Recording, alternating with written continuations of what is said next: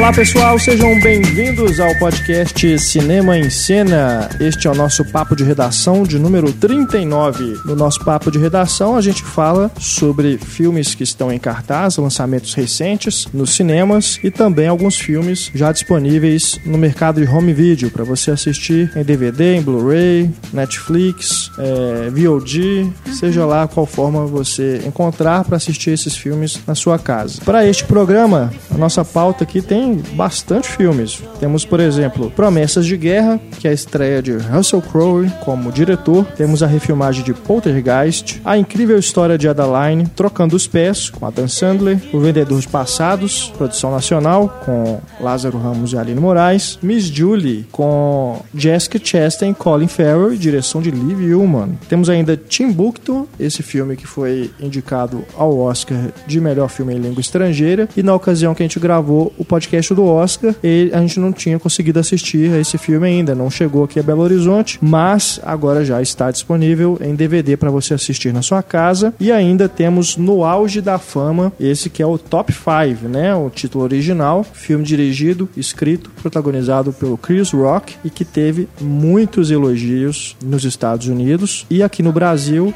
foi jogado direto nas locadoras em DVD e Blu-ray. Eu, Renato Silveira, aqui acompanhado neste programa de Antônio Tinoco. Olá. E Stefânia Amaral. Opa!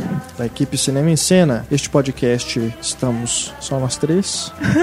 Marcelo Seabra está em uma viagem de negócios. Não nos disse para onde ele foi. Olha só. Né? Pode estar perto de você. Que ele esteja em uma missão secreta.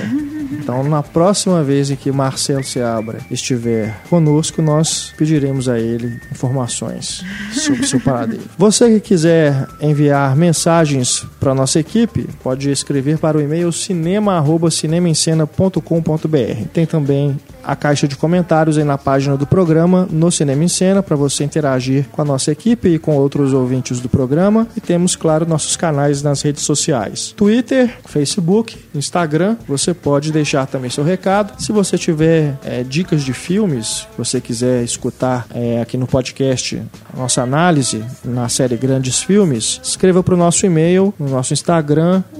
Ou deixe o um comentário no programa. Se você tiver também sugestões de diretores para a série Grandes Diretores, também escreva nesses canais. E temas, ideias de temas também, né? A gente sempre recebe, alguns a gente acaba é, fazendo programa, né? Baseado na sugestão do ouvinte. Você também pode escrever para esses canais de contato, né? Evite escrever pelo menos no Facebook e no Twitter, porque como são muitos comentários, ele está misturado com notícias, com as críticas do Pablo e tudo, fica um pouco mais complicado da gente acompanhar. Então, se você quiser escrever a respeito do podcast, utilize e-mail, Instagram ou mesmo os comentários na página do programa.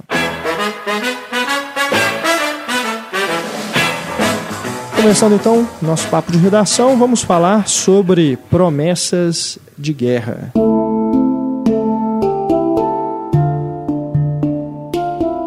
The Water Diviner, esse filme dirigido e estrelado por Russell Crowe, uma produção feita na Austrália, que se passa na Austrália, Austrália e Turquia, né? Uhum. É a terra natal do Russell Crowe. Ele escolheu uma história né, bem pessoal, que, que diz respeito ao povo dele, ao país dele, e que se passa ali no finalzinho da Primeira Guerra Mundial. Né? A gente, no ano passado, fez inclusive um especial no Cinema em Cena a respeito da Primeira Guerra Mundial, né? os 100 anos da Primeira Guerra Mundial. A gente listou ali 50 filmes, e é uma seleção que é bem... É, abarca quase todas as produções relevantes sobre a Primeira Guerra Mundial, porque não são poucas, né? Diferente da Segunda Guerra Mundial, filmes sobre a Primeira Guerra Mundial são de certa forma raros. Então a gente tem aqui uma visão sobre um episódio que é bastante famoso, que é a Batalha de Galípoli.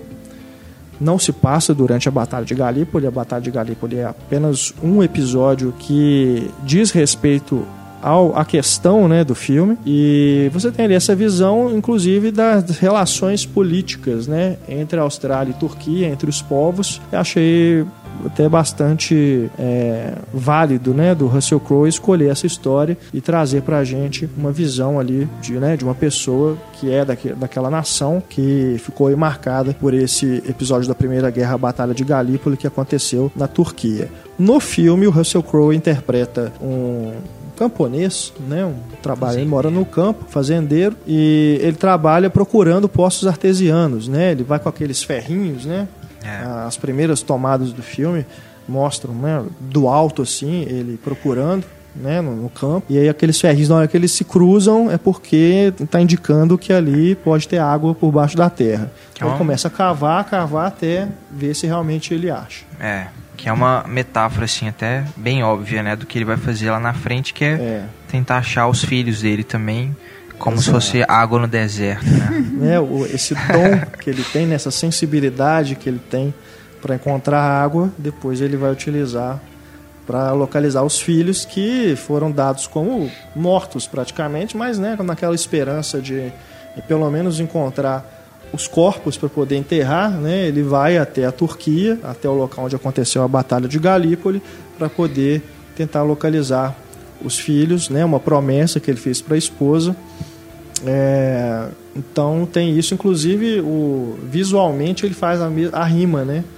Que mostra também de cima, assim, né? Uma tomada em plongé, mostrando ele procurando os filhos lá no, no campo da batalha. É. E por falar nisso, já que a gente tá falando de câmera e plano e tal, é o último trabalho do Andrew Lesney, que morreu, infelizmente. Ele É. foi diretor de fotografia do Senhor dos Anéis, franquia Hobbit, né? E esse é o último trabalho dele. Visualmente ele faz um, um trabalho Um bem trabalho, né? bonito, né? Aquela cena em que ele vai salvar os filhos da tempestade, Tempestade de areia. Nu. Aquela cena é muito bonita. É. né? Eu só acho que o, o Russell Crowe, eu acho que visualmente ele até resolve bem o filme, né? Amparado aí pela direção de fotografia. Mas acho que na montagem ele peca, ele não valoriza muito o tempo das, das tomadas, né? Ele corta muito rápido, às vezes você quer contemplar mais uma, uma cena e ele não deixa Tem muito corte. né? Corta muito. Então é algo que se ele for seguir aí, né, como diretor, fizer outros filmes igual outros atores, né, George Clooney, Angelina Jolie, enfim, que insistiram aí na carreira de direção, eu acho que é algo que ele precisa realmente trabalhar mais. Mas de uma, de uma forma geral, achei o filme agradável, né? Não, não é grande coisa assim, né? Eu acho que ele na hora que ele vai para subtramas ali, ele dá um Falha, né? né, Aquele- dá uma caída, né? A É. relação dele com a Olga Kurilenko é uma coisa que fica não resolve, né? Fica aquele lenga-lenga, aquele melodramazinho ali, né? Deslocado, né? É, Você vê tentativas de humor também que É. são bem forçadas. E é, é- chega a ser brega mesmo, assim. Ele, a relação dele com a Olga. Eu gosto é disso. É. Ele brincando de jogar água nela quase em câmera lenta. sabe? Melhor parte. Aí ele tá numa perseguição, ela olha pra ele apaixonado, fala, cuidado com as telhas, sabe? É, tem o negócio do café. O negócio do café É também. massa sabe? demais essa parte. É bem, bem deslocada. E tem um menininho lá, que é o filho da Olga, né? Que também é o alívio cômico do filme, sabe? Essas horas são as piores. O Russell Crowe tentou fazer um negócio bem acessível, né? Acho que... Acho que também por isso tem tanto corte e tal, não sei. Parece meio burocrático a direção dele, pra é, mim, assim. com certeza. Mas acho melhor do que o filme da Angelina Jolie Oh. que a gente viu esse ano. Sim. É, o Imensamente Invencível, né? melhor. Invencível. Nu. Achei melhor, pelo Muito. menos isso. Agora o outro que a gente falou do Tommy Lee Jones ainda é a direção de ator que eu tô. Sim, não, aí já mais, é outro, né, É, outro patamar, nível. né? É. Porque o Tommy Lee Jones, afinal de contas, é um veterano, né? Ele tem um, um, um histórico, né, no cinema Aham. que o favorece, inclusive, para tomar essas decisões de diretor, né? E fez o são, são mais de dois filmes, né? Que eu tô lembrando aqui é o Três Enterros e esse que a gente falou esse ano que é o Do dívida de... Dívida Honra. de Honra, Honra. É. Dívida The de Homesman. The Homesman. Que inclusive acabou de ser lançado nas locadoras e aqui em Belo Horizonte entrou em cartaz É. no Cine 104, né? Muito inesperado isso, sim. Mas vale a pena, né? É preferível, né, quem não viu ainda, ter essa oportunidade É, de ver no cinema. Que é. um É. filme realmente bonitão, assim, de ver no, numa tela grande. Mas voltando ao Promessa de Guerra, vocês sentiram falta. Não sei, eu senti um pouco de falta de focar também nos irmãos, assim, porque eles aparecem muito pouco, né? Eu sei que Sim. o filme é sobre a procura do pai e tal, mas não sei, eu acho que os irmãos ficam muito jogados, assim, no canto, sabe? Principalmente dois dos irmãos, que Aham. quase a gente nem vê o rosto, né? É. Tem mais um lá que é o foco, assim. Mas os dois são quase ignorados pela narrativa, né? Eu senti um pouco de falta disso. É verdade. Aí talvez teria que usar mais flashback, né? Pra poder Mostrar a relação mostrar. dele com o pai Seria mesmo, né? bom se Pra fosse gente se bem. envolver mais nessa procura e tal. É. Ver o que, que significa mesmo. É, eu, eu concordo. Eu preferia ver isso do que as cenas dele com o Com, Curileco. com certeza. Embora a Stefania tenha gostado. Mas eu, eu senti isso também, é verdade. É. E eu acho que todas aquelas referências a Aladdin e tal, eu, eu entendo, assim, é compreensível, né? Porque é a ligação dele com o pai, mas é, não sei, é usado excessivamente, eu diria, em várias cenas. Mas, e também, outra coisa que me incomodou é porque o Russell Crowe tá na procura, né? Em determinado, determinados momentos ele é meio que caçado, assim, É. né? E achei isso também um pouco inverossímil, eu não sei a opinião de vocês.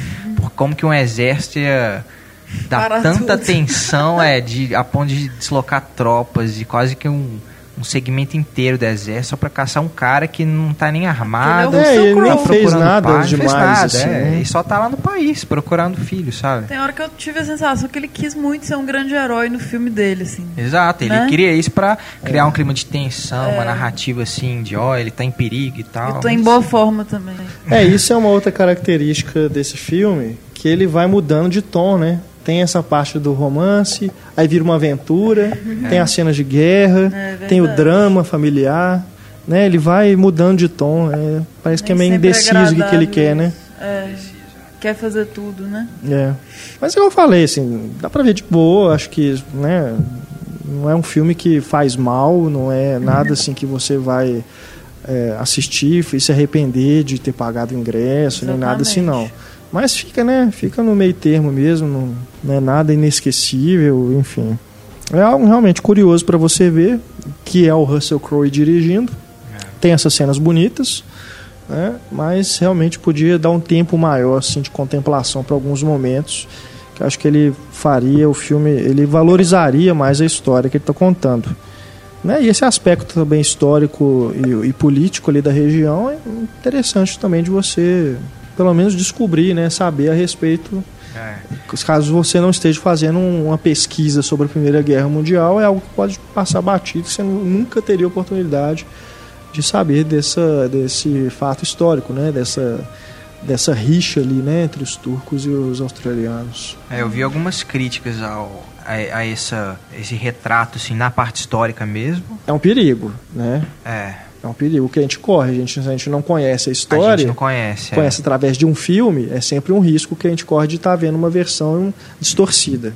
Mas você lembra mais ou menos o que, que eram as críticas, que, que- algum ponto específico? Não, as críticas. A, a- a crítica mais assim que ferrenha assim que eu vi foi porque o Russell Crowe totalmente ignora o, o- um, um genocídio que aconteceu na Turquia, né?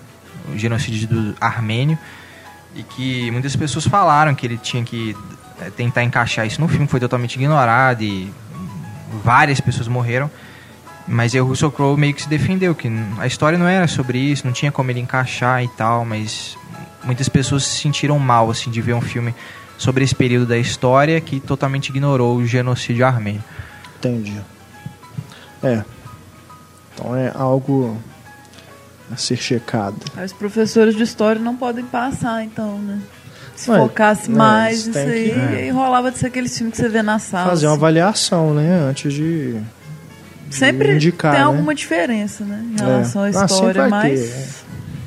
E o retrato também dos britânicos também, acho que incomodou um pouco as pessoas, essa rixa, né, Austrália também, Inglaterra e Sim.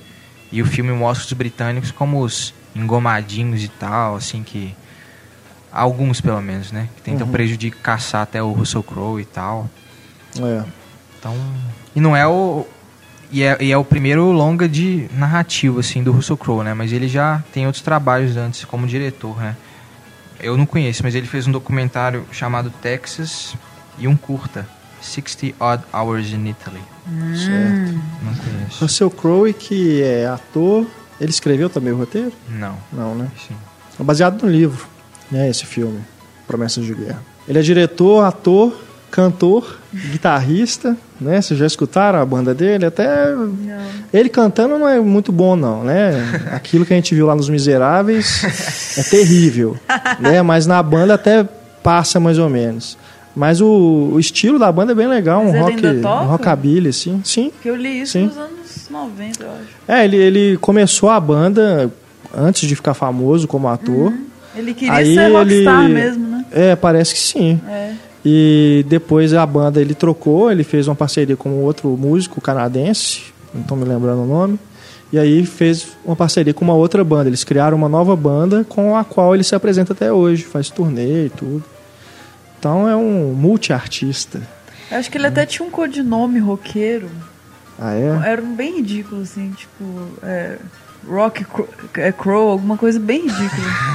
tipo, tem que achar isso aí. Nossa mas- aí ele achou que ele ia ficar conhecido com esse Russell nome. the Gladiator.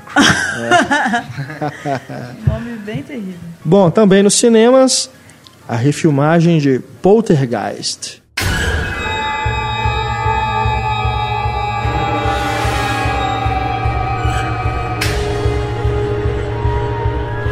Poltergeist, o fenômeno. Tão terrível quanto o trailer? Não, não é tão terrível, não. Eu realmente, pelo trailer que eu tinha assistido, eu achei que ia ser um filme bem fraquinho, viu?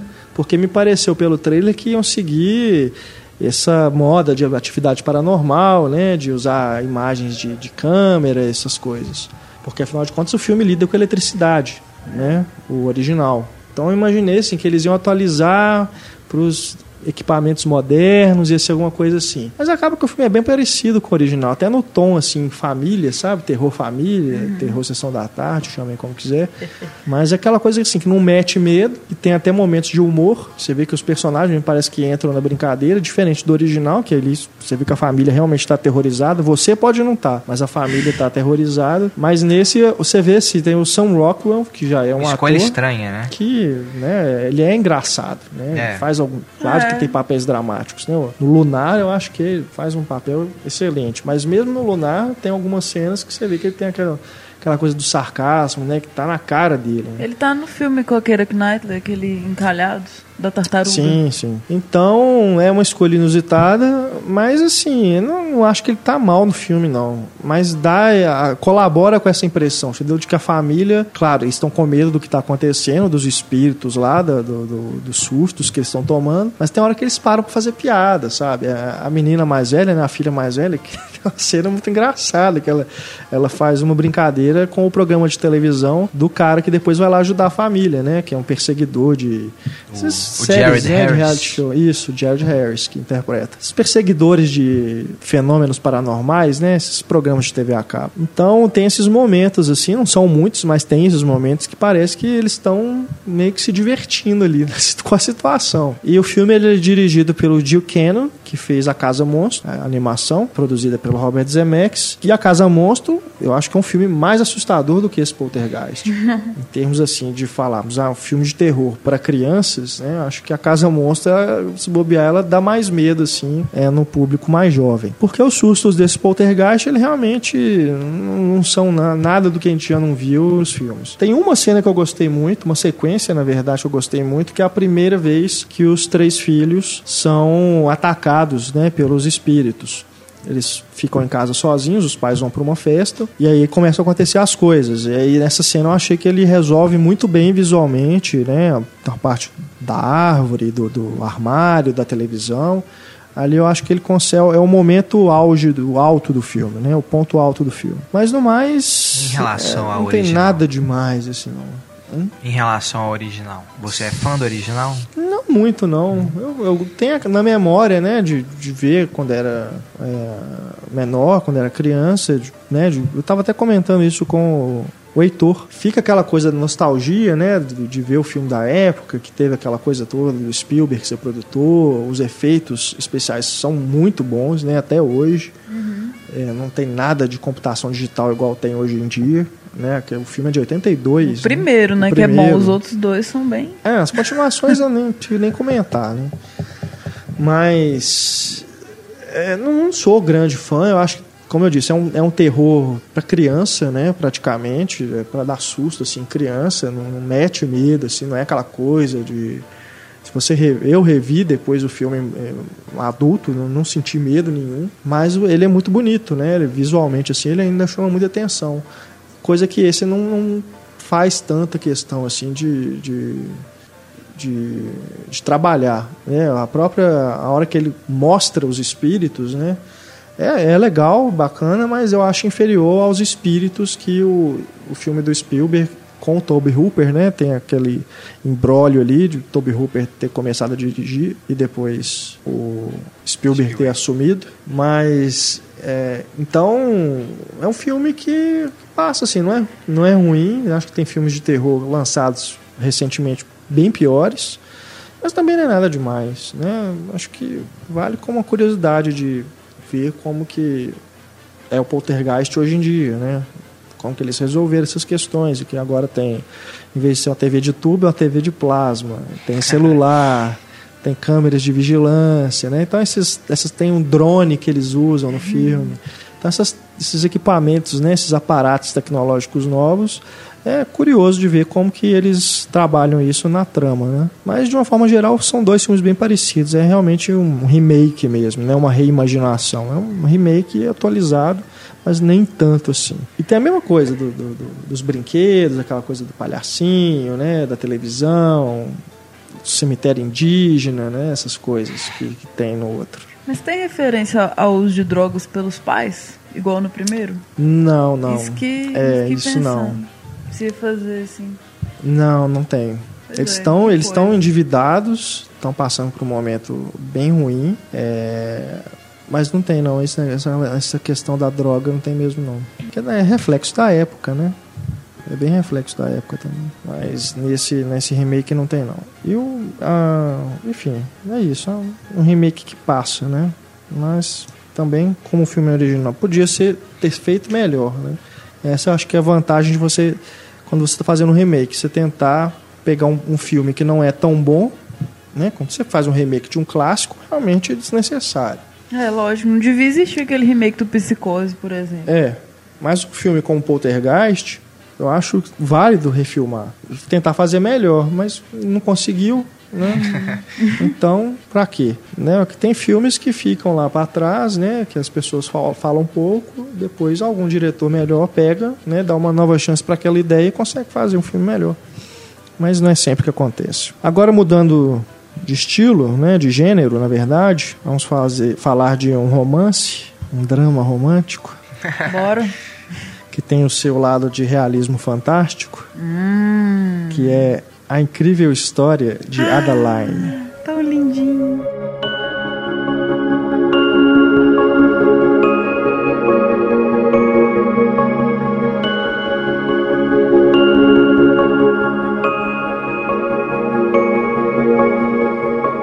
Esse filme que tem a Blake Lively no papel principal, ela que é- fez Lanterna Verde, aquele filme do Oliver Stone, né? Selvagens. Acho que ela é mais famosa pelo Gossip Girl, né? Mas é mais famosa pela série, né? Gossip Girl. Esse filme é dirigido pelo Leo Toland Krieger, fez que fez coisas. Jesse e Celeste para sempre, com a comédia romântica com a Rashida Jones, que ainda não tive a chance de ver. É um diretor né, novo, né, relativamente novo. E esse filme fala sobre essa personagem da Blake Lively, que nasceu lá no- na virada do século 19 para o 20. Sofre um acidente de carro e né, acontecem. Né, o, o filme é bem descritivo né, nesse momento, que mostra o que Narrado, aconteceu com ela. Né, uma, uma combinação de eventos que faz com que ela adquira o dom, né, o poder, sei lá, de não envelhecer. Né? Aos seus 29 anos, ela continua eterna. com Que sua coisa, né? O beleza. sonho de toda mulher, né? Ficar ali. É, a representação né, desse sonho.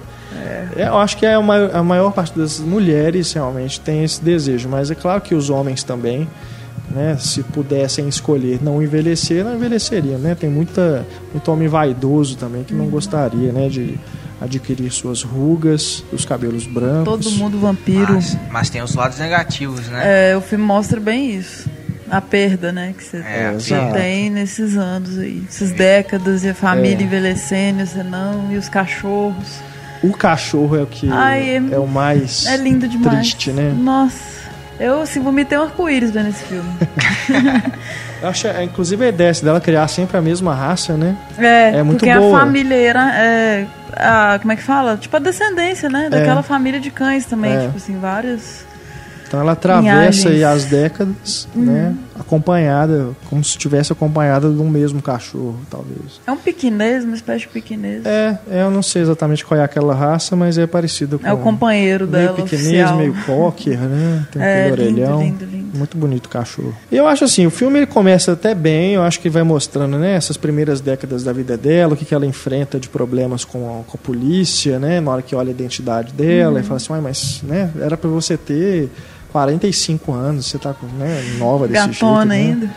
Depois ela é perseguida, né? É, pelo, na época lá da caça, caça às bruxas, né? A caça aos comunistas, né? Isso é, é bem curioso, bem interessante. Mas aí ele cai depois que começa a se concentrar só na relação dela com o cara que ela conhece Ai, na mas festa. é lindo.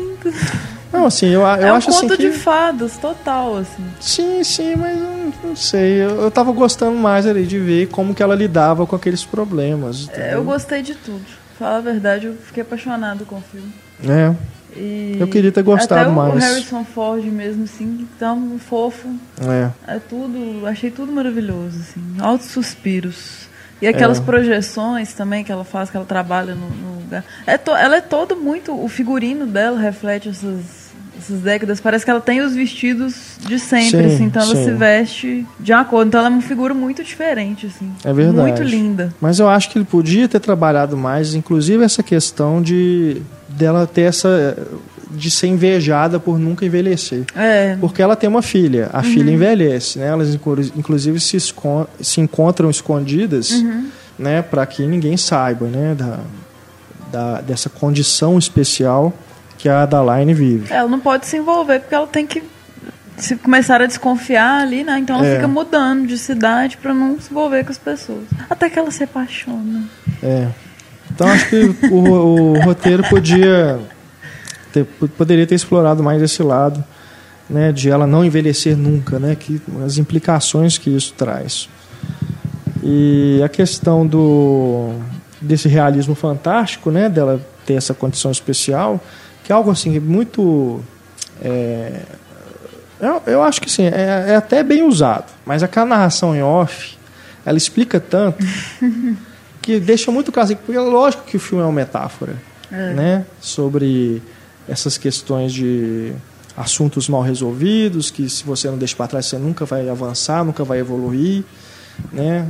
Mas assim, ela vai, vai falando tanto, sabe, descrevendo tanto e fala aquele negócio do cometa tal. Porra, É, talvez se ele tivesse um pouco. Porque isso infantiliza um pouco, realmente. É, Assim, é- esse- podia ser um Pra pouco mais deixar maduro. bem claro, assim, tal, igual você é, falou, é conto de verdade. fadas, né? É. Deixa bem claro, assim, olha, É, muito, é um filme bem inocente mesmo, assim. É. Tipo, a historinha e tal. Talvez se ele fosse mais maduro, ia ser mais foda pra caralho. Tipo, eu lembrei muito do Benjamin Button, que eu gosto muito. Ele é, É. bem criticado por ser do Fincher, né? Bem diferente da- do restante da obra dele. Acho que é por isso que ele ganhou tanta crítica. Mas me lembrou um Benjamin Button um pouco menor. mas acho que o Benjamin Button ainda explora mais essa questão do é, tempo por do isso, que assim, é, o Benjamin é mais, mais profundo. né? É, inclusive assim, ó, você, você imagina uma pessoa que passa praticamente um século, né, viva, eh, que ela adquiriu de experiência e conhecimento, né, vendo tudo que aconteceu, isso passa totalmente batido pelo filme, né, tudo que ela vivenciou, tudo que ela viu acontecer, parece que não importa, parece que ela ficou parada no tempo. Tem mais memórias românticas mesmo, né? É. Podia ter alguma. Que até faz sentido, assim, em relação a essa metáfora que eu falei. Ela ter ficado presa né, naquela idade, naquele momento, daquele determinado. é, enfim, que pode ter acontecido que ela acabou deixando passar e não resolveu. Mas, sei lá, cara, o filme é uma coisa que você fica esperando, né? A pessoa passou tanto tempo, viu tanta coisa acontecer, duas guerras, né? Duas guerras? Duas. É, quando acontece o acidente ainda Aquela não de tinha. 1908, eu É. acho. Então eu achei que realmente podia ter explorado um pouco mais Tinha que ter três horas tempo. o Não filme. precisava. É, são, é um século, poxa. o romance podia ter durado 10 minutos. Ai, gente. Só que dura uma hora e meia. com romance. O par romântico, inclusive, é o Dario Naharis, Ah, Deus. de Game of Thrones. Aquela barba. É. Meu Deus. E a, a- tem a Ellen Burstyn, Uhum. que faz a filha dela. É. e a Kate Baker. Enfim, não, mas é um, é um filme interessante, né? Não é nem de longe descartável, né? Mas. Acho que a atriz está muito bem também, assim, ela passa um sim, drama sim. Com, com as expressões dela e tudo. É. Eu gosto desses filmes, assim, que vão para esse lado, né? Da fantasia, assim, mas mantém esse pé na realidade. Eu gostei também que apesar de ter esse, esse quê meio infantilizado, ele não é infantil, tipo assim, totalmente. Não tem. Sai é. glitter de tudo e, e aparece uma fada. Então não, ele não se vende nesse ponto também. É, não, Mas não. ele é modesto, tipo, ele é. faz aquilo ali e pronto. Não é naquela coisa, aquela ambição de. Verdade. Eu tava lendo, no, diz que ele tem. ficou cinco anos para ser feito, demorou. Nossa. Não, ficou, ficou parado aí rodando. É, em mão de diretores aí, até que finalmente caiu na mão desse, desse cineasta, Leo Toland Krieger bom cineasta, né? Um, tem uma, uma, direção, pelo menos, segura. Vamos ver aí próximos filmes dele. Agora, o outro filme que também lida um pouco com essa questão de realismo fantástico, lida um pouco, não, totalmente, né? É o Trocando os Pés.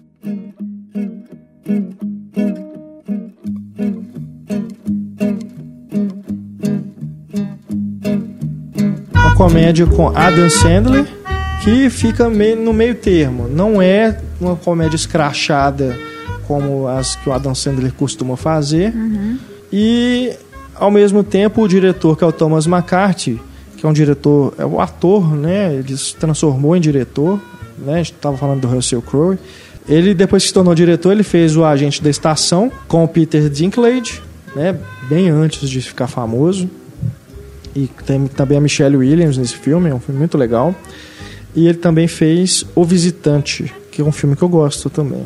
E agora, quando eu vi que ele dirigiu esse filme com a Dan Sandler, assim, pô, deve ter alguma coisa, né, bacana nessa história para ter chamado a atenção do, do Thomas McCarthy. Mas, sei lá, acho que a presença do Sandler deve ter influenciado negativamente. O McCarthy, inclusive, ele co-escreveu o roteiro e os problemas que acontecem são estritamente de roteiro, né? Chega um determinado ponto do filme que ele vira um festival de tolices é. próprias dos filmes do Adam Sandler. Ele decai demais mesmo. Né?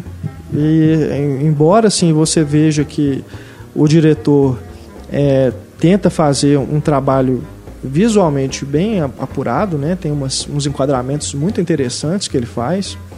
O Adam Sandler que interpreta o filho de um, de um sapateiro, né, que herdou uma loja, e ele descobre nos fundos dessa loja uma máquina usada pelo pai dele que faz com que você, ao calçar os sapatos consertados nessa máquina, você assuma a vida, né, a aparência, né, de, da pessoa que é a dona desse sapato. Então tem essa, essa questão dessa máquina misteriosa, né? Isso é bem é típico dos anos 80, né? Aqueles filmes dos anos 80, né? Quero ser grande, etc.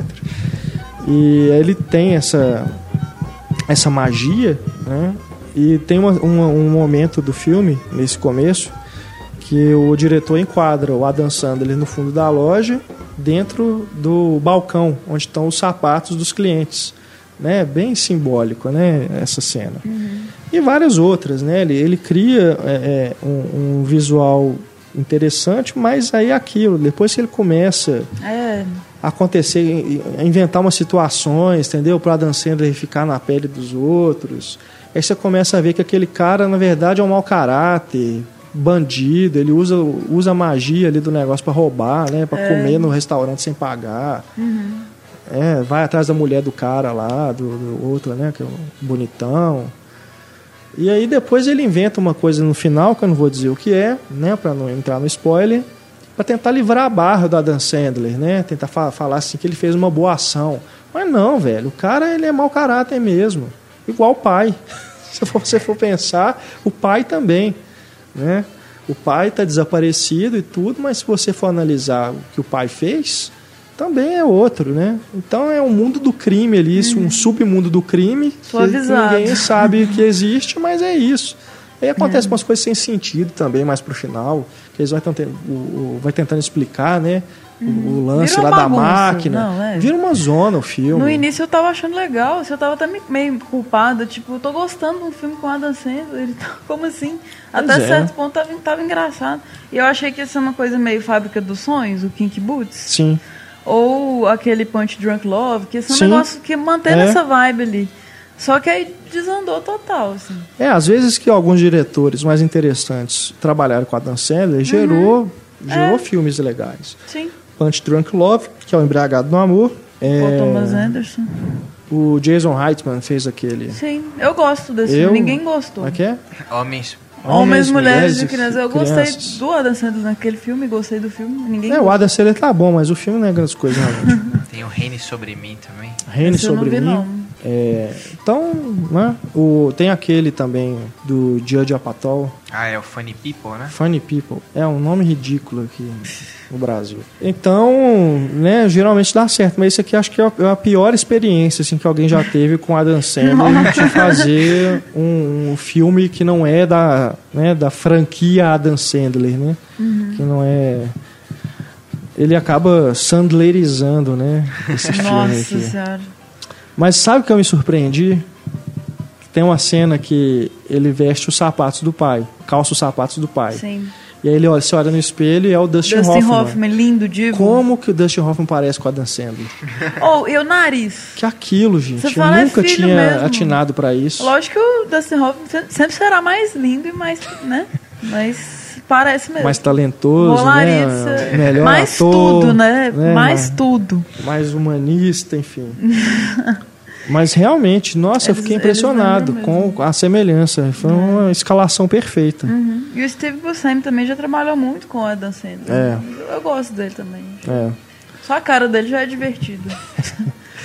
Agora, o que eu achei legal também são os atores que fazem os clientes, né, os donos dos São sapatos. totalmente desconhecidos, né? são totalmente desconhecidos e quando o Adam Sandler né, tá na pele deles, eles atuam como se fosse o Adam Sandler. É, aí eles têm os trejeitos do Adam Sandler. São assim. ótimos atores, cara. Exatamente, Eles tipo fazem assim, muito bem, Eles velho. estudaram os sandlerismos muito bem, né? Eles conseguem ver o Adam Sandler neles, assim, É, realmente. eu achei isso muito interessante. É, verdade. Como que eles conseguem representar o Adam menino, Sandler. o- aquele menino negro, perfeito Sim. fazendo o Adam Sandler. É o Method Man, é um rapper. O, o, não, é o mais novinho. Ah, tá, você falou Gordinho. mais novo, entendi. É, tá perfeito. Assim. Uhum. E, é, aquela menina também da, da ONG. A Melanie Diaz. Mas isso é uma. Não, mas ela, ela não chega a também, interpretar assim. ele, não. Não, mas eu falo, tipo, ela no filme eu achei meio desnecessário. É, é uma bobagem. Só pra ter mais alguma coisa. É, é, Ela tá bem, mas ela é desnecessária no filme. é, é. Tem umas coisas que realmente não dá. Tem, um- tem um momento lá que ele tá, pega aquelas armas de choque e usa nele mesmo. É, tipo, por que diabos? Por que ele fez isso, velho? É porque é o Adam Sandler, né? É, Só né, pode porque eu sou um ser. idiota, é. Tem a Nossa. fala daquele menininho que eu falei também, que ele fala assim, não sou gordo, tenho ossos largos. É uma referência ao South Park. Cartman, o Cartman né? vivia falando isso. É. Eu não sou gordo, eu tenho ossos largos. Eu não sei se é bem uma referência, é não, uma, mas... com certeza, não tem como ser Mas que o Cartman coisa. falava isso, o ele falava. falava isso. É, que mais? Eu acho que é isso, né? É um filme realmente que começa bem, depois puxa a vida. E o cartaz nacional é horroroso, só pra variar um pouquinho. O, original é até bacana, assim, tipo, ele sem glamour total, assim, na cidade. O nacional é ele usando aquele sapato da, da mulher e o, e o uniforme, muito, muito tosco. É. E esse título de sessão da tarde também. É. Trocando os pés. Trocando os pés com Adam Sandler É. na sessão da Dá tarde. pra imaginar já. o- Dá pra imaginar a chamada na- já. É. Bom, vamos falar de cinema nacional, né? Bora. Cinema nacional, né? Muitos filmes nacionais estreando. Pois é, tá melhorando que tem menos Globo Filmes e mais filmes interessantes. Estão despejando, isso que é uma É. pena, né? Estão despejando literalmente Uhum. um monte de filmes independentes. Enquanto isso também, o problema é você ver o trailer 15 vezes de qualquer Gato Vira-Lata 2. É Eu não aguento mais ver o É trailer. verdade. E vem aí, SOS Mulheres ao Mar 2. É, Pequeno Dicionário Amoroso 2. Pequeno Dicionário Amoroso. Dois? Resgataram dos... Ah, esse eu vou querer Pequeno ver. Dicionário Amoroso. Ou isso aí pode ser bom? E se eu fosse você até hoje, né? Se eu Ah, fosse não você vai 3. ter... Ah, não, não, não, não. Ah, com certeza vai ter. Ah, não, gente. E eu vou me Pode- decepcionar pode muito parar. se não se chamar Se Eu Fosse Você 3D. É, tipo Era do Gelo fez, né? Tipo, Vamos com esse decepcionar muito com o. Daniel Filho. Enfim, 3D, né? o que, que As pode comédias. ter naquele filme de 3D, Renato? Ah, Ele você jogando batom na, na- na- no público, assim, joga É. escova, joga secador. É, só se for. Que barraco. Aliás, o Poltergeist, eu, não- eu esqueci de falar isso. O Poltergeist é 3D. E o 3D dele é bom. Né? Se, Pelo menos assim, espacialmente, né? Faz Você, sentido. você tem uma, uma sensação de 3D mesmo no filme que a maioria dos filmes hoje em dia não tem. Mas não adianta nada, porque não é bem utilizado.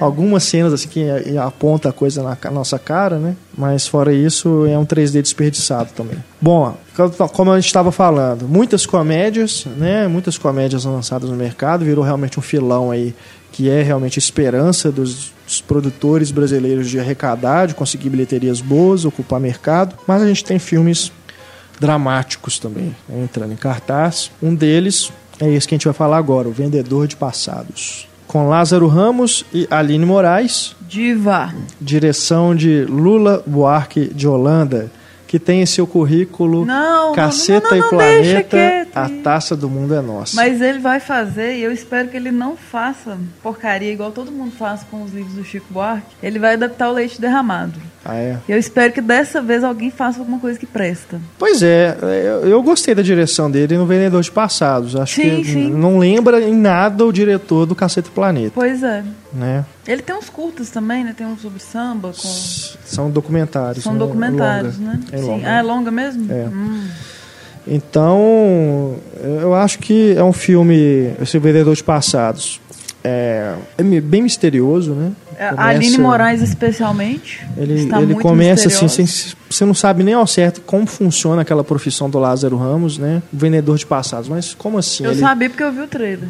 Mas acho que eu também tinha visto o trailer, mas Mesmo acho que assim. nem o trailer deixa muito claro, assim, como que ele faz para vender esses passados, criar esses passados. Ele tem uma máquina, é tipo brilho Uhum. Eterno de uma mente sem lembrança, uma coisa não, assim. é, não.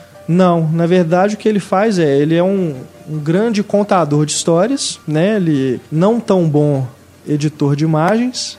É, tem umas né? montagens horrorosas. As montagens que ele faz de foto no Eu Photoshop não sei se é proposital são isso. bem tosquinhas, Pra né? dar uma, uma coisa meio. Até verossímil, entre aspas, pro É. negócio ficar um trem meio tosco, aquelas cabeças muito grandes, assim, na. É. Né? Sei não, lá. até colagens, quando alguém cola o rosto de alguém em cima de outro, né? Mas Do aquela eu até, até achei doida. Esse momento eu até achei doido. Por, Ah, por que, que ele fez assim. aquilo e tal? E lá é até assim, um cenário falso, né, que ele usa no fundo. Fica umas coisas que dá pra você ver que é montagem, né? é. Mas aí o que, que ele faz? Os clientes chegam, né, com uma história de, de vida que eles não querem mais é, ser conhecidos, serem lembrados por essas histórias. Pede para ele inventar uma outra história para essas pessoas, né? Ele pega informações, faz uma entrevista, pega fotos da pessoa quando era jovem, tudo, pega várias referências e ele cria uma história totalmente diferente para as pessoas se apresentarem para outras, por exemplo, né? Sei lá, muda de país, muda de cidade e apresenta uma outra história. E isso eu acho assim, do ponto de vista metalinguístico, é, nada mais é do que o cinema mesmo, né? Você acredita na história que estão te contando. O Lázaro Ramos que está ali no filme, por exemplo, a Aline Moraes que, ali, que tá ali no filme, o, sei lá, o Samuel Rockwell que está no Poltergeist, né? O, a, a Blake Lively do Adaline, não são as pessoas, né? Você está acreditando que elas são aquelas pessoas. Inclusive, Tem um falam- passado que É. é a construção do personagem, ela passa por isso, né? A construção de um roteiro, né? O laboratório de roteiro, o laboratório de preparação do ator para viver esse personagem inclui isso tudo. Né? Ele vai criar todo um contexto, toda uma história para aquele personagem para ele poder acreditar que ele é aquela pessoa, interpretar e dar essa verossimilhança para a gente. Então o filme funciona como uma metáfora do que é a criação para o cinema. E pra TV também, E muito. para TV assim. também, claro. As notícias e o jeito que é Teatro, manipulado. filme, porque a partir do ponto que você vê na televisão uma notícia, por exemplo, uma coisa, a tendência é a pessoa acreditar, né? Só que aquilo é totalmente manipulado. É, e no sim. filme mostra muito isso. Como que tudo pode ser manipulado. Até o passado da pessoa pode ter um vídeo que, que é falso, Sim, sim. né? É muito e aquilo também ideia, de aquela ideia de você, você contar uma mentira tantas vezes que você passa a acreditar na sua própria mentira. É, você mentir para si mesmo né? também, né? Você está escrevendo uma biografia, você vai estar tá é. mentindo sobre si mesmo, para você mesmo. Isso se aplica, inclusive, também à internet, aos bate-papos, né? Uhum. Você quer conhecer pessoas, você finge que é outra pessoa para parecer que é mais interessante, né? Cria uma história, cria alguns fatos, algumas alguns detalhes, né, que não é bem assim, enfim. É, eles desafiam a gente também diretamente olhando para a câmera, tipo, você acredita em tudo que te falam? É. Tem esses pontos assim. Então, o filme ele tem esse ponto de vista, essa, essa questão, esse aspecto né, metalinguístico que eu acho a parte mais interessante dele. Como eu falei, você não sabe ao certo, né, até determinado ponto do filme, como que funciona essa, esse trabalho do Lázaro Ramos. Quando surge a personagem da Aline Moraes, é adicionado um outro elemento de mistério, porque você não conhece absolutamente nada daquela pessoa. Nem o nome ela quer falar. Nem o nome, né? Assim como Lázaro Ramos. Você não conhece quem é aquela pessoa, quem é aquela mulher, e ele vai criando esse mistério, ele vai ter esse trabalho de criar o passado dessa menina. Ela pede apenas que ela tenha cometido um crime, né, nesse passado, nessa história nova. E você acompanha esse processo, os dois se envolvem e tal, e fica ele cria todo esse esse no, no trailer mostra que isso também vai desencadear num problema para ele, né? E é isso. E o filme vai se desenvolvendo dessa forma até que, em certo ponto, eu senti que o Lula Buarque, que adaptou essa história de um livro do. Agualusa? Um escritor angolano, parece, né? Acho parece. É. E me pareceu assim: ou faltou material do livro para ele adaptar, né? Acabou, às vezes o livro é uma coisa mais simples mesmo, ou ele realmente chegou no ponto que ele falou assim que eu não sei pra, como é que eu vou desenvolver mais essa história. E ele acaba o filme. Eu acho que ele jogou as coisas no momento errado. É. Tipo assim, você descobre muita coisa, aí fica meio sem graça. E aí, tipo, ficou meio mal enjambrado. Assim, e dava pra, pra, ter sido muito mais fenomenal com até a própria. com aquelas mesmas. aquele mesmo recorte que ele fez. Se ele Sim. tivesse colocado a ordem diferente, acho que dava um resultado dava. melhor, assim. Concordo. Tirado algumas coisas desnecessárias. Tem alguns momentos vergonha alheia no filme. Tem. Tem, tem. alguns. tem. Inclusive o nome do livro que a menina escreve é, um é uma coisa, ali, né? É, é. Precisava daquilo, mas Pois é. Mas... mas... vale a pena o filme, sim. É, até aquele arquivo de imagens que eles coletaram para fazer os álbuns antigos, os, é, relica... os é, relicários, os antiquários que ele vai buscar essas, esse retorno ao passado. Ele mesmo está querendo um retorno ao passado dele, né? É. Então é muito bacana. É, eu, eu, eu, me senti realmente assim, frustrado, porque eu tava achando o filme do caralho. Uhum. Né? Até um, um, ponto ali eu tava achando muito bom. E aí, de repente, na hora que acabou, falei assim, ah, porra, não é possível. Ele te deixa meio frustrado porque você é. fica sem saber realmente. Acho né, que não é nem porque coisas. você não tem uma resposta, eu acho que é frustração. Eu acho que é o jeito que ele fez mesmo. O jeito é. que ele jogou a parada. Tenta fazer um final espertinho, né, uhum. né? E tal, assim, sei lá. Acho que ele fica. É, ele, ele, podia, não sei, eu realmente me senti frustrado. Eu tava achando que ele ia para um, um outro caminho. Mas é, é, uma pena. Mas os dois atores estão muito bem. É, acho que a, a, direção do, do Lula Buarque nesse filme é realmente boa, consistente. Uhum. Mas nesse ponto do roteiro, eu senti infelizmente que ele não deu, não deu conta. É, tem essa, essa falha mesmo, gritante no filme. É, assim. é uma pena. uma pena. Mas o filme é muito bom. Ah, Também é. indico todo mundo de ver.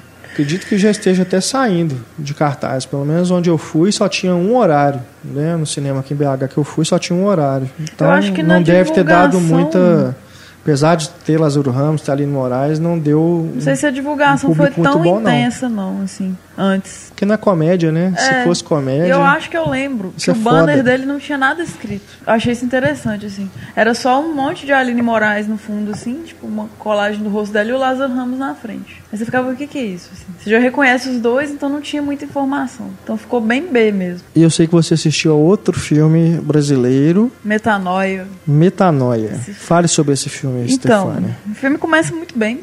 Assim, até eu gosto quando faz isso. Tem uma sobre definição no início, só, só falar, tipo, Tá. um dicionário, assim, coloca metanoia, mudança de pensamento e arrependimento. Aí você já fica assim, uau, é um dependente químico e a história é toda cortada. Você vai mostrar ele no, como é que ele tá hoje, o que, que ele passou, que ele teve muitos problemas com crack. foi pra Cracolândia e tá em processo de habilitação. O Caio Blá é o melhor amigo dele, que levou ele pra essa vida. E assim, é o ponto alto do filme, lógico, né? Grande amigo, hein? Caio Blá. Um amigo desse, Um quem precisa de inimigo? É, e ele tá assim, esquálido no filme, super atuação foda demais. É, O que mais que eu posso dizer sem entregar muito? Uma sequência de filmes com Caio Blá, né? Nos cinemas. É, o Ponte Aérea, assim, eu sou uma grande fã desse filme. Ponte Aérea. Teve um com a Maria Flor, que ele fez. É um, é um Passa na Roça? É. que Entre Dois ainda. Amores, negócio assim? Isso, é isso mesmo. Caio Blá. E Então, filmes assim que simplesmente foram jogados no cinema. né? É, Não esse Metanoia divulgação realmente eu só nenhuma. vi no cartaz, assim. Nem trailer não teve. Você entra, é, isso é- isso é um exercício que vocês podem fazer, queridos ouvintes. Entrem no filme B e olhem o calendário de estreias Façam isso toda semana. e vejam a quantidade de filmes brasileiros que estreiam. E você não assiste É, e esses se você filmes. conseguir achar, você conta pra Você nós onde é que tá. Porque filmes. tem muito. O do Laerte, eu tô desesperada pra achar onde é que eu vou ver esse filme. Do Laerte? Acho que é de salto alto, de sapato, de terno Ah, e sim. unha vermelha, é uma coisa assim o título. Tá vendo? Nem eu tava sabendo. Pois é, tem um filme com o Laerte, com o, o Ney Mato Grosso, meio documentário, assim, tô louca pra ver, não consigo. Aquele até que é Esborne nos repare, uma animação nacional. Desapareceu também, não sei como é que eu consigo ver. E aí? É, o que a gente falou aqui, o filme do Eduardo Coutinho, né? Também. É. Tá em cartaz Jogado. ainda, mas assim, uma sala, num horário. É uma pena. Não, Complicado. Realmente, assim, o, o circuito comercial é muito maldoso, muito cruel com o cinema brasileiro. Uhum. E acaba passando essa imagem de que só tem comédia nacional, só tem esses filmes É. E bobos. tem uma cota nacional a cumprir e não é valorizado isso, assim. Tipo, fica só na comédia várias salas e esses é só uma salinha lá no fundo, a pior sala, a sala que você escuta o barulho da grande, para os filmes nacionais. É, o cinema brasileiro é muito rico. A verdade é essa. O problema é que a gente, essa riqueza fica escondida. Você tem que, você tem que realmente fazer um trabalho de garimpo para É, e valoriza muito mais a outra cultura, né? bons. É. E esse, assim, Não, pior que é isso. Só antes de você, Uhum. só complementando aqui o comentário. Nem a- as joias estrangeiras o circuito valoriza. Porque a gente tem é isso aí, essa- esse domínio de três filmes em todos, em 90% do cinema. Uhum. É, Velozes e Furiosos em cinco salas, mais cinco salas com Vingadores e por aí vai, só blockbuster. né? Um atrás do outro e não tem espaço para outros filmes legais. Uhum. A gente tem falado sobre filmes lançados direto nas locadoras. O que a gente vai falar hoje, numa boa, é melhor do que todos os que eu vi no cinema. é, pois é. E aquele A Entrega com Tom Hardy? Meu Deus, aquilo tinha que estar no Pois cinema é. pra caramba e não tá. Só em vídeo.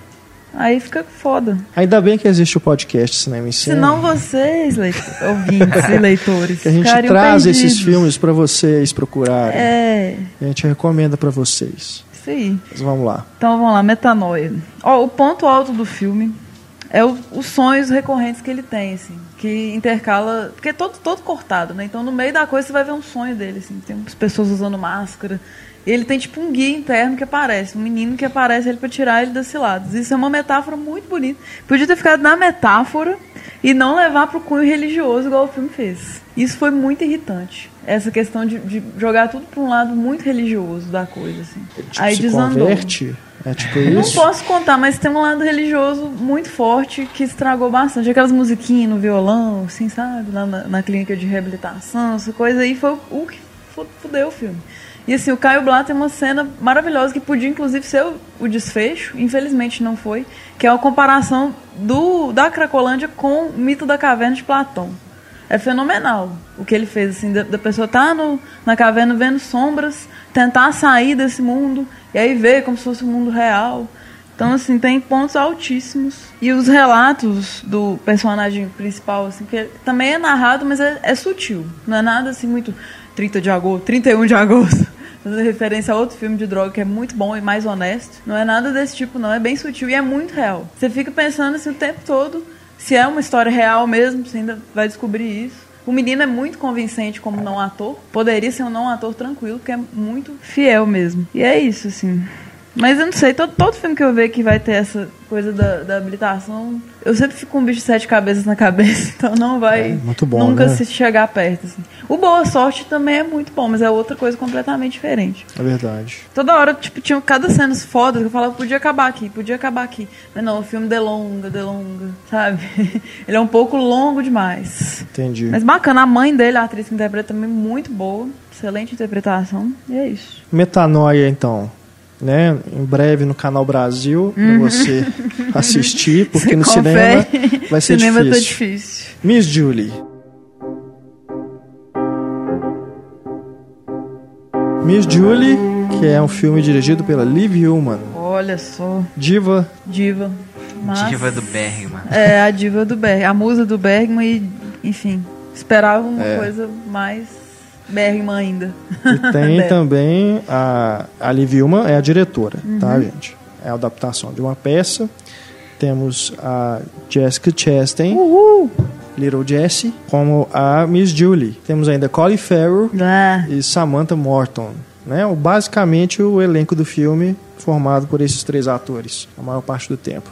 É, só, só tem os três atores, né? tem, acho que mais um, não. Não, É porque só tem a menina, né? a É, que tem a faz menina. ela É verdade, pequenininha, no criança. Tem a flashback, pontinha né? de alguém, não, né? É os Não. três o tempo todo. É, né? mas é. São os três o tempo todo. A maior parte do tempo é, É bem três teatral, né? Porque é uma, uma locação meio ampla, assim, interna, né?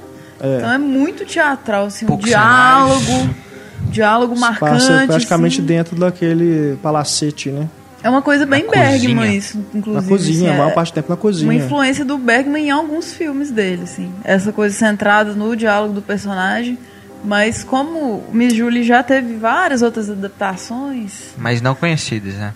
É. mas não sei, acho que podia ter...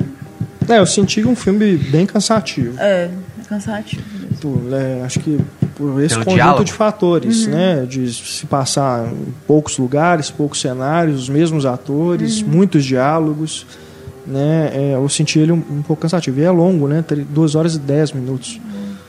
É, mas os atores estão muito bem. Ela né? principalmente. E apesar de ter essa sensação de teatro, eu acho que a Liv Uma utiliza muito bem os recursos cinematográficos, né? Os closes, a hora, né? a mesma troca de câmera, né? De campo, nos diálogos, as cenas em que vai para fora, né? Aquela cena na árvore, É. muito bonita. É. É, plano final Nossa, maravilhoso. o final maravilhoso. Então, assim, tem, ela, ela não é simplesmente teatro filmado, não. Não é como se você estivesse vendo uma peça, não.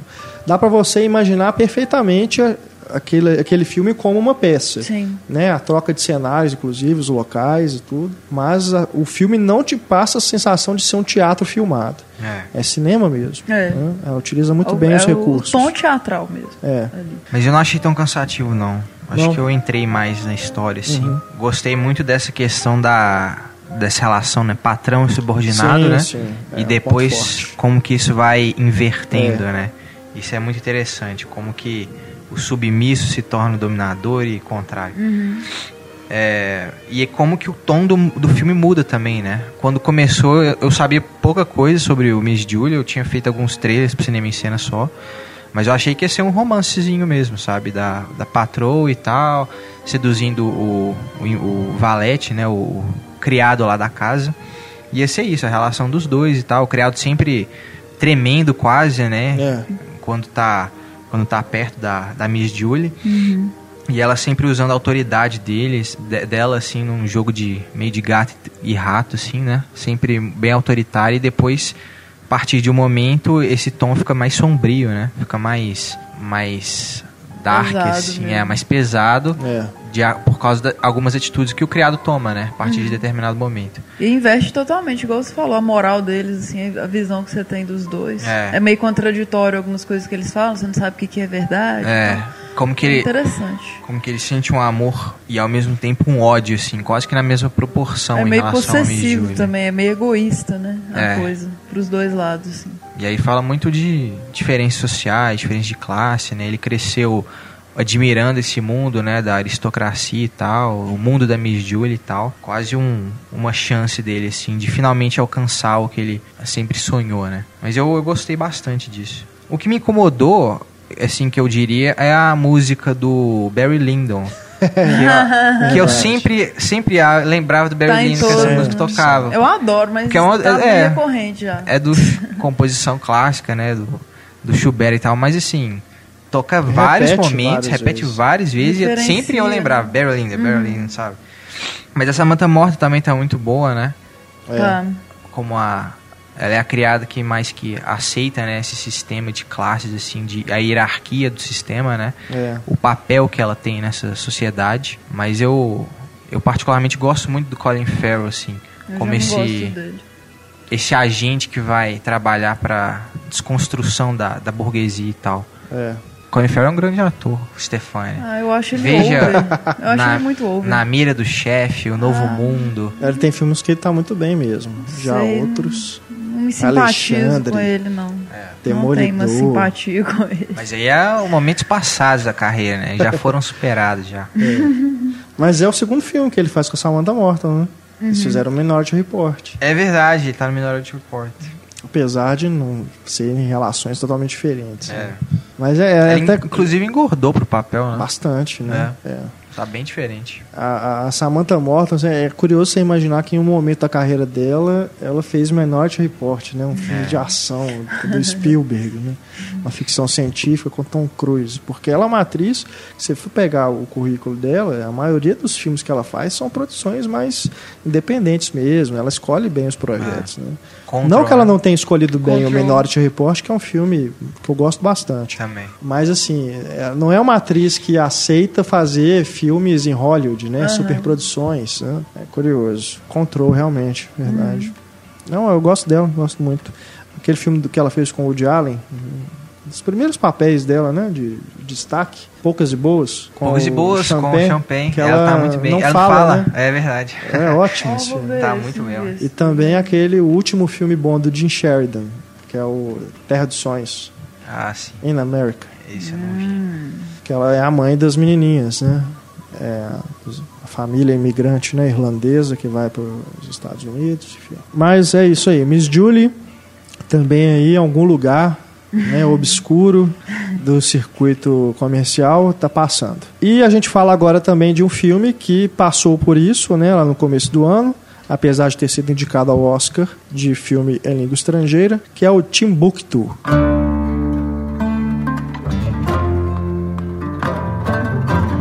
Da Mauritânia. Da Mauritânia. Trocadilho do Renato Tim Burton. Tim Burton, né?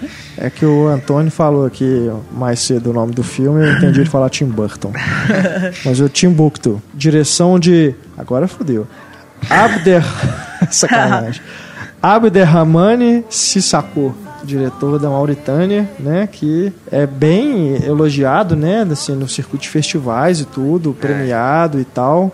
É o primeiro filme dele que eu vejo, tenho que confessar é, com a cara pegando fogo, né?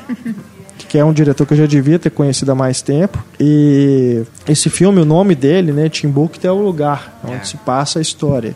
Que o filme, na verdade, é uma crônica né, dessa cidade, desse local que foi é, invadido pelo por esses Os jihadistas, né? jihadistas, né? Eu, eu sempre fico pisando em ovos em falar do, de islamismo e tudo para não cair no preconceito que existe de uma forma geral, né? Mas são, eu acho que até o termo jihadista, ele na imprensa, né, nos noticiários, um ele é usado não? ele é usado de forma pejorativa, se referindo a assassinos, terroristas, né? Mas eu, eu, pelo que eu já pesquisei, não é correto usar esse termo dessa forma. Mas enfim, os jihadistas, né? São esses realmente terroristas que invadem esse local e instalam ali um regime dita- ditatorial, né? Privam as pessoas de liberdade, não podem fazer nada, não podem cantar, não pode vender peixe sem luva. É. Porra. Aperto de mão é proibido, É. né? Cigarro é proibido. Jogar futebol. Jogar futebol, que rende uma das Uma cenas cenas mais, mais bonitas, mais né? legais. Ser é. mulher é proibido, né? É. Também rende uma Ser cena do mulher é caralho que proibido, a, é, a mulher que sim. se recusa a colocar o, o véu, assim, é meu Deus. É, Que to- cena. Todo o preconceito e machismo e homofobia atrelados à intolerância religiosa. É. Eu, eu acho que esse Porra, formato. que frase, Antônio, meu Deus, queria ter falado isso. esse formato de crônica que o Sissako utiliza, eu acho que ele é bom por um lado porque permite ampliar o leque, mostrar né, vários problemas que afligem essa comunidade, mas por outro eu achei ruim porque não permite que você crie uma ligação mais próxima com um personagem só ou dois personagens, sei lá. Aquela família, né? Do, é, seria a mais principal. Seria a, principal, a historinha que tem mais foco, né? O é. foco principal tá nela, que é o, o fazendeiro, não sei. Ele cria é, as vacas dele, e o menino que está tomando conta das vacas acaba uma das vacas é, invade um, um, local que o outro está pescando, né? Um outro homem está pescando. Esse homem mata a vaca. Aquilo foi real? Se matou a vaca de verdade? Não. Acho que não. Porque ficou perfeito, assim, eu fiquei muito preocupada. Não, mas acho que não. Que cena triste e, é. e intensa e bonita, assim. Hoje triste. em dia, se isso acontece, você fica sabendo. É. Porque ah, mas igual hoje em dia essas filme, coisas. Winter Sleep são teve muito... tortura de cavalo. Pois é, mas a gente mas ficou sabendo. É, e teve o passarinho no Miss Julie também. Mas esse foi Ah, não, mas fake. o passarinho foi totalmente. Ele é de pelúcia, né, gente? Por favor, Total. né? Ah, bom. Totalmente. Então tá bom, então. Então a vaquinha linda tá viva, vaca mais linda. E aí, a partir desse evento, né, dessa Assassinato Desse- da vaca sagrada. crime, né, o, o dono da vaca vai tirar satisfação, acaba acontecendo um outro crime, ele acaba indo a julgamento, enfim, e aí você tem é, essa noção do, da, de como que funcionam as coisas ali é, com essas pessoas, né, esses invasores que estão ali ditando que as pessoas podem ou não fazer, É, essa, a lei, né. e essa família é principal também porque ela é a que resiste ali, né? No, no deserto, vários os vizinhos né, foram quase todos embora por causa da violência e tal, da intolerância. Mas eles estão quase que um paralelo com a, a pouca vegetação que aparece no filme, né? Eles também. E tem até uma simbólica cena que um dos jihadistas, né? Atira, tipo, sem quase sem motivo algum na vegetação, assim.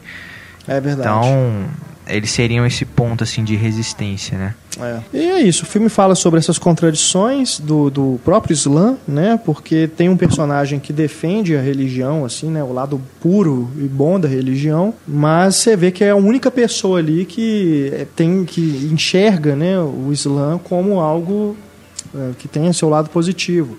Porque ele está falando com aquele cara que é o. Parece que é o líder, né? O, o delegado, o chefão, sei lá. E você vê que o cara não está dando a mínima bola porque ele está falando. É. Né? Distorce totalmente o significado do, do que está no Alcorão, né? Dos ensinamentos lá de, de E o- Alá e tudo. E é o líder que é- fala uma frase muito bacana, que é quem se dedica à religião o faz com a cabeça, não com armas. Exatamente. Exatamente. E eu achei eh, muito surreal o tanto de intérprete que eles precisam para conversar um com o outro, Sim. né? Tem, tem um momento ali que precisa de dois intérpretes. Um É. intérprete fala para o outro que fala para o outro. Porque ali ocorreu uma invasão, né? São várias, né, são vários idiomas ali, pessoas de várias nacionalidades, né? Não é só uma questão de, da comunidade, mas é incrível. Então, assim, se você já tem uma distorção de como as pessoas interpretam o Alcorão, você imagina uma passar para outra, passar para outra. É Vira um verdade. telefone sem fio. E Terceirização. aí possibilita esses absurdos né, É. que acontece. Verdade. Agora, Esse olho por olho, dente por dente É. deles, né? Absurdo. não, é, é realmente E hipócrita também, né? muito. Um dos caras lá, eles proíbem cigarro, mas um dos caras, né? Exato. Fumo escondido. A a questão do futebol também, eles discutem calorosamente, ah, o Messi e tal. Mas aí chega, eles- chega a bola lá de futebol, eles confiscam, né? É. Gostei muito, viu, do, do- da direção do Sissako. Foi indicado ao Oscar também, você falou já, né? Foi, foi Primeiro indi- indicação da a- Mauritânia. A palma, É. é. indicado a Palma de Ouro também. Aham. E venceu o prêmio do júri ecumênico. Isso. E o prêmio François Chal Chalais. E uma, uma cena me lembrou Paradise Now também. Sim, Que Ah, é é, verdade. que é uma cena do. Um, um, um jovem jihadista, né, tentando gravar o depoimento, por que que ele tá lá, e a gente vê como que a ideologia falha, né? Não É tem nenhuma verdade. ideologia. E é bem Paradise Now, com as coisas meio que falhando, né? Nada dando certo ali, né? é verdade. Não, é um belo filme, belo filme mesmo. Gostei e recomendei pra vocês, né? Que provavelmente não viram no cinema, né? Já tá disponível aí em home video Timbuktu. Bom, falamos agora sobre No Auge da Fama. Filme que tá aí entre meu top 5 de comédia de 2015. Gracinha, que bonitinho. É, Top 5 é o título original dessa comédia, escrita, dirigida e protagonizada por Chris, Chris Rock, Rock. também lançada direto em DVD, Blu-ray, etc., aqui no Brasil. Um né? Passou batido nos cinemas. Uma pena, porque, como eu disse, né, dos, de todos os filmes que a gente comentou aqui hoje, eu gostei mais desse. Eu achei o melhor dessa seleção da pauta de hoje. E é um filme que está aí que talvez as pessoas nem estejam sabendo que já está disponível no Brasil. Né? Nos Estados Unidos ele foi, foi muito elogiado, que eu até estranhei, porque eu não gosto do Chris Rock, mesmo, não gosto dele como ator, nem como diretor, né? Ele já, esse não é o primeiro filme que ele dirige, já fez uns outros, umas outras comédias bem bobas. E, É, Pobretão na Casa Branca. Pobretão na Casa Ô, Branca. senhor, tem enfim. isso? É, não, não, não curto o Chris Rock, mas tenho que dar o braço a torcer, porque eu curti esse filme, gostei muito dele, né, da interpretação dele, do, da, do roteiro, né, das piadas, enfim. Mesmo quando ele parte pro um humor um pouco mais grosseiro, eu ri bastante, né? Tem cenas que realmente né, são é, vai ali para um pouco de escatologia, mas são bem bem engraçadas mesmo. É, uma, uma coisa que acho que o Renato notou também é que é um filme bem autocrítico, né? Sim. É um filme, Sim. como a gente, é um filme metalinguístico, né? Porque ele tá falando de um, um é um ator, é o protagonista, né? Um ator meio que em crise. E acho que a primeira cena ela mostra muito bem essa autocrítica que o Chris Rock tá fazendo, é, que é e mostra outras coisas também, né? Eles andando, ele ele é a Rosario Dawson, Sim. que é o par romântico dele no filme andando e é um filme bem falado, né? E em um determinado momento ele tenta parar um táxi no meio da rua, fazendo, falando assim, ah, quer mostrar o preconceito, quer mostrar que nada mudou, então eu vou te mostrar como que um homem negro não consegue parar um táxi em Nova York. E aí o primeiro táxi realmente vai passa direto, né? Mas o segundo para. Então acho que é uma, é uma forma do Chris Rock falar, ó, as coisas estão mudando, né? Realmente eu tenho que fazer essa autocrítica, porque ele é conhecido bastante por fazer piadas envolvendo sobre essa, esse preconceito racial mesmo, né? E, e ele fala que as coisas estão mudando e pro personagem também isso é muito válido, né? Que é um personagem justamente em crise por não reconhecer muito bem o seu papel ali, né? Ele perde qual que é o papel dele como artista, né? Ele tá meio que dividido entre a comédia boba, que ele sempre foi reconhecido, né? Pela aquela trilogia de Remy the Remy Bear. que ele é um, Não, um isso- policial fantasiado de é urso, né? impressionante. É demais esse É, filme. e, e dividido entre papéis mais sérios, né? Que é o que ele tenta fazer sobre a revolta lá escrava haitiana que matou 50 mil brancos, né? Só que Não, é só cômico olhar claro- no cartaz, assim, a cara que ele faz. Só deixando claro para quem está escutando e não entendeu, a gente está falando do Chris Rock no filme, não É. o Chris Rock na vida É, real. não ele, são filmes- Ele não fez filme vestido de urso. É uma pena, É. porque seria genial. Mas é isso mesmo. É, eu acho que o filme ele mostra o quanto que é importante você fazer uma autocrítica na sua vida, né? Porque se o Chris Rock conseguiu fazer um filme bom fazendo autocrítica, né, significa muita coisa. Que é uma coisa, é realmente um exercício muito é, de reflexão muito interessante e válido para qualquer pessoa. E o filme não só é engraçado, como ele vai abordar nesse sentido da autocrítica, críticas também à própria indústria cultural, a questão de privado e, particu- é, e público, né? Privado e público, é, a questão do racismo, Machismo. estereótipos, o machismo, é, a- o interesse da mídia, né? Em ficar especulando as do coisas, ator. no, no papel do ator. Casamento forjado. É, essa questão do, do, do Remy né? Toda vez ele tá andando Remy! na rua, alguém Hey, fica Remy! chamando, É. né? Gritando. Ele, ele vai dar o, o- uma entrevista, né? Pra divulgar o filme sério, o que tá fazendo. Uhum. E aí o cara pergunta, ah, quando vai ter o Remy 4? Aí todo mundo ri, todo mundo bate palma. Enfim, ele questiona realmente uma série de coisas. Aliás, um, um que foi bem comum, né? Nesse final de 2014, início de 2015, filmes de atores questionando, né, fazendo reflexões sobre si mesmos, né? Diretores também, a gente teve aí o Birdman, O Patino também, aquele... o aquele do Alpatino, É. né? É, o do Olivier Assayas, né, com a Juliette Binoche, Acima das Nuvens. né? A gente teve uma série de filmes, né? Curioso isso. Mas é, realmente eu me diverti muito e achei bem interessante as, as reflexões que ele faz nesse filme são bem pertinentes. E é legal a- que é invertido, né? Tipo assim, no filme é um fracasso a tentativa dele de fazer uma coisa mais séria, né? Obviamente é um fracasso o filme. E ele não se sente mais engraçado. E nesse ele consegue ser um sucesso pra gente, assim, um filme bem sucedido. Ele tendo essa, essa outra faceta, assim. Apesar de estar destinado a ser engraçado, É. ele tá refletindo isso no filme e funciona muito bem. E é, e é curioso como que o, no- as cenas do filme, né, sério que ele faz sobre a Revolução Haitiana, o cartaz do filme pega ele fazendo uma cara, cara meio estranha, engraçada. né? Careta, que né? reflete, inclusive, como que os distribuidores tratam esses filmes, né? Tratam o estereótipo do ator, né?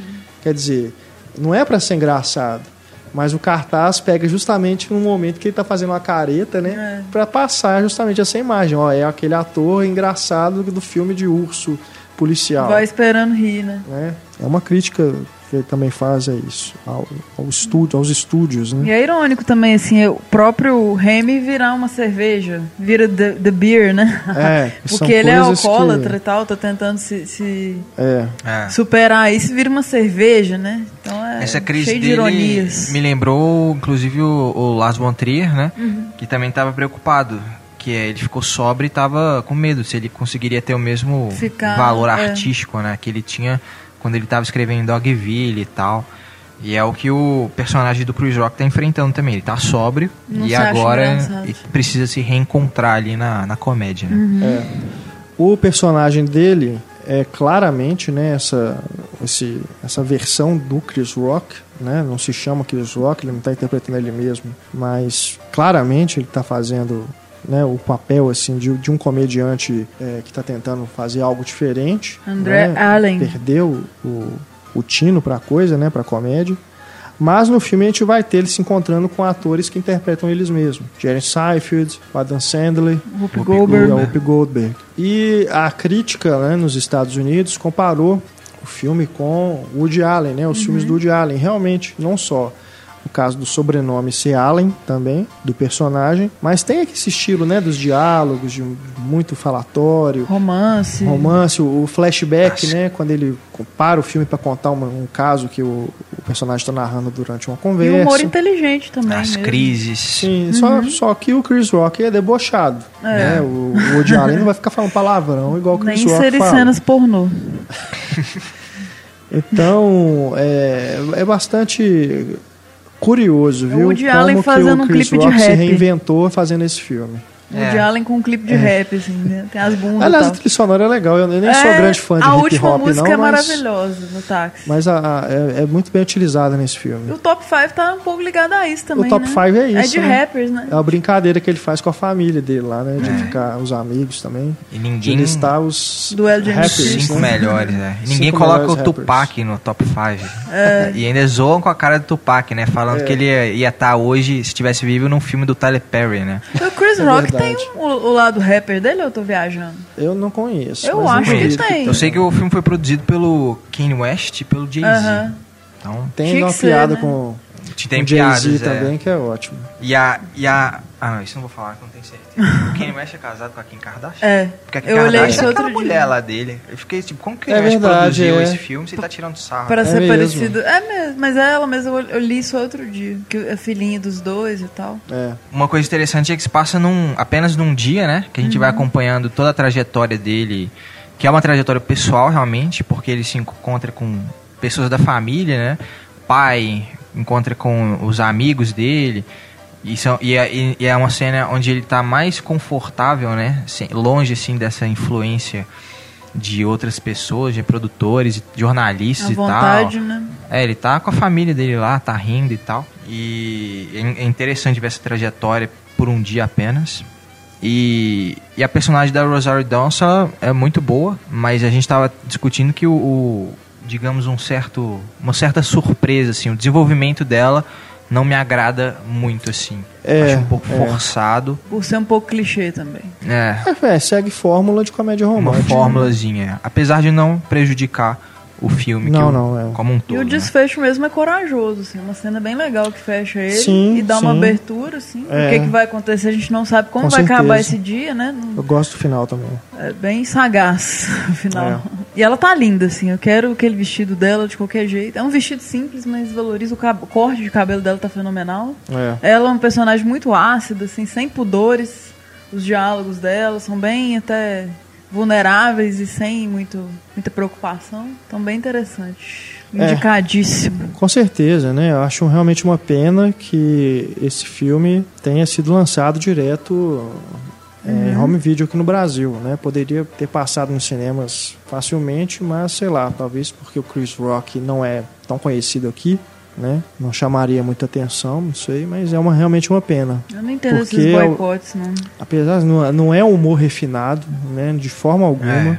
O que ele, o- o- as piadas que ele faz são perfeitamente risíveis, né? Por, É pelo público mesmo. geralzão, é assim, né, acessível, vamos mas dizer. é inteligente. É, então é realmente é, incompreensível, Uhum. né? Como que os distribuidores escolhem, né? O que eles vão lançar ou não. A gente faz uma ideia, né? De por que, que as escolhas que os distribuidores fazem, mas Eu achei bacana tem também. filmes que assim, realmente não dá para entender. É, é, São oportunidades que deixam passar, que é uma pena mesmo, né? Só empobrece o circuito comercial. Eu não vi cartaz dele nenhum, assim, em lugar nenhum, não sei como é. Mas eu achei curioso, eu achei minimalista a apresentação do filme, o título. Tipo assim, todo. Fonte branca no preto, assim. Bem básico mesmo. É, mas se bobear também, eu- se bobear também, eu tô falando de lançamento aqui no Brasil, mas eu não, não tenho certeza se nos Estados Unidos o lançamento foi tão grande assim não, porque o Chris Rock ele tá em baixa, né? Já tem um tempo que ele não fazia, que Hum. Quase não aparecia esquece filme. quem que é. Nem com a Adam Sandler ele tava fazendo filmes, Ele fez aquele Gente Grande 2, né?